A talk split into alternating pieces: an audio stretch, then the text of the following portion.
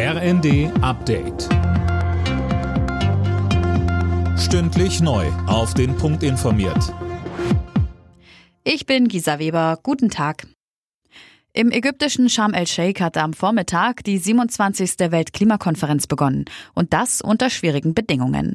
Russlands Krieg in der Ukraine und die Energiekrise beherrschen die Schlagzeilen und drohen das Thema Klimaschutz in den Hintergrund zu rücken. Aber nicht nur deshalb hat der Kieler Klimaforscher Mujib Latif keine allzu großen Hoffnungen. Seit es diese Konferenzen gibt, sind die Emissionen etwa von CO2 förmlich explodiert, um 50 Prozent ungefähr gestiegen. Und da kann man natürlich nun nicht sagen, dass diese Konferenzen wirklich von Erfolg gekrönt sind. Deswegen wäre es meiner Meinung nach wichtig, ein neues Format zu finden.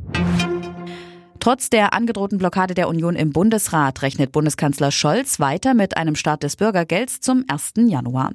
Er glaube, man könne da Zuversicht haben.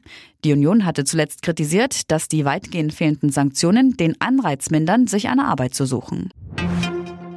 Die Innenminister von Thüringen, Brandenburg und Sachsen warnen davor, dass Rechtsextreme die Demos gegen die Energiepolitik kapern.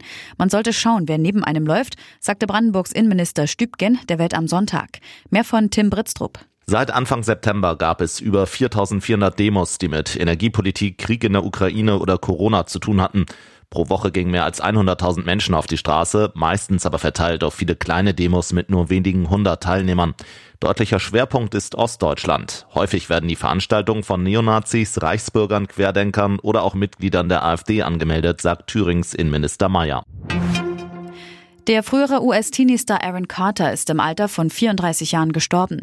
Medienberichten zufolge wurde der jüngere Bruder von Backstreet Boy Nick Carter tot in der Badewanne seines Hauses in Kalifornien gefunden. Die genauen Todesumstände sind noch unklar. Alle Nachrichten auf rnd.de